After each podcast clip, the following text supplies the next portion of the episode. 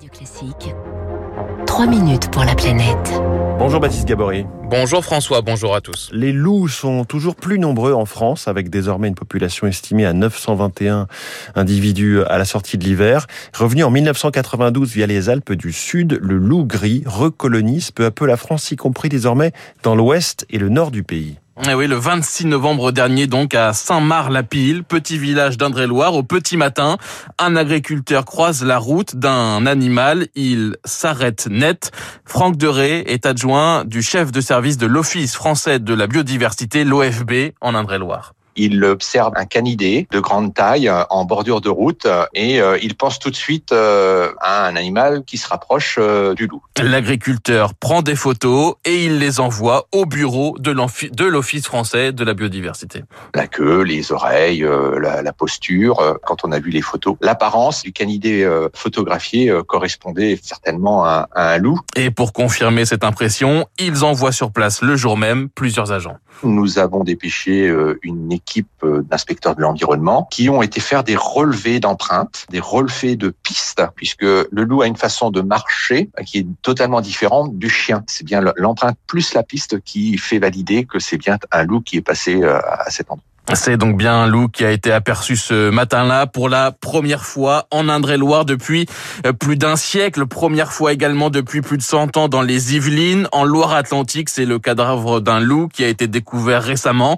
alors même que les meutes de loups connues en France vivent dans les Alpes, dans le sud euh, de la France ou dans l'Est. Cette colonisation n'a en réalité rien d'étonnant. C'est ce que nous explique Farid Benamou, géographe et chercheur au laboratoire ruralité de l'Université de Poitiers quand euh, le groupe qu'on appelle euh, la meute, qui est sédentaire, hein, deux à cinq individus, quand ce groupe euh, est en surpopulation, eh bien les jeunes ont tendance à partir. Et ces jeunes-là, ils peuvent faire plusieurs dizaines, plusieurs centaines, et on a même des records à, à plus de 2000 km. Ça veut dire que à l'heure actuelle, n'importe quel territoire français peut très bien voir surgir un loup. Ça ne veut pas dire pour autant que l'espèce s'installe. Des loups solitaires qui cherchent un nouveau territoire, capable donc de faire 80 ou 100 km en une seule journée. Pour qu'il s'installe vraiment, il faut qu'il y ait reproduction et pour qu'il y ait reproduction, il faut qu'il y ait un partenaire du sexe opposé. Et là, pour le moment, à l'exception des Alpes, du sud de la France et de l'est de la France, ça a été répertorié une fois, on n'a pour le moment pas encore euh, constaté d'installation pérenne ailleurs que dans ces zones-là. Le taux de prélèvement de loups est aujourd'hui de 19%, c'est-à-dire c'est le nombre de loups hein, qui peuvent être abattus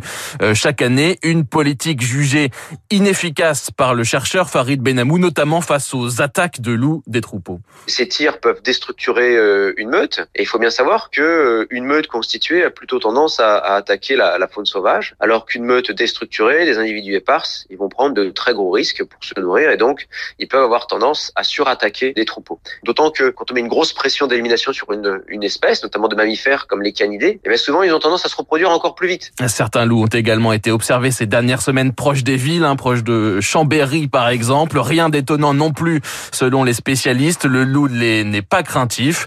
Il ne faut pas s'en inquiéter, disent-ils, et peut-être même s'y habituer. La chronique lupique de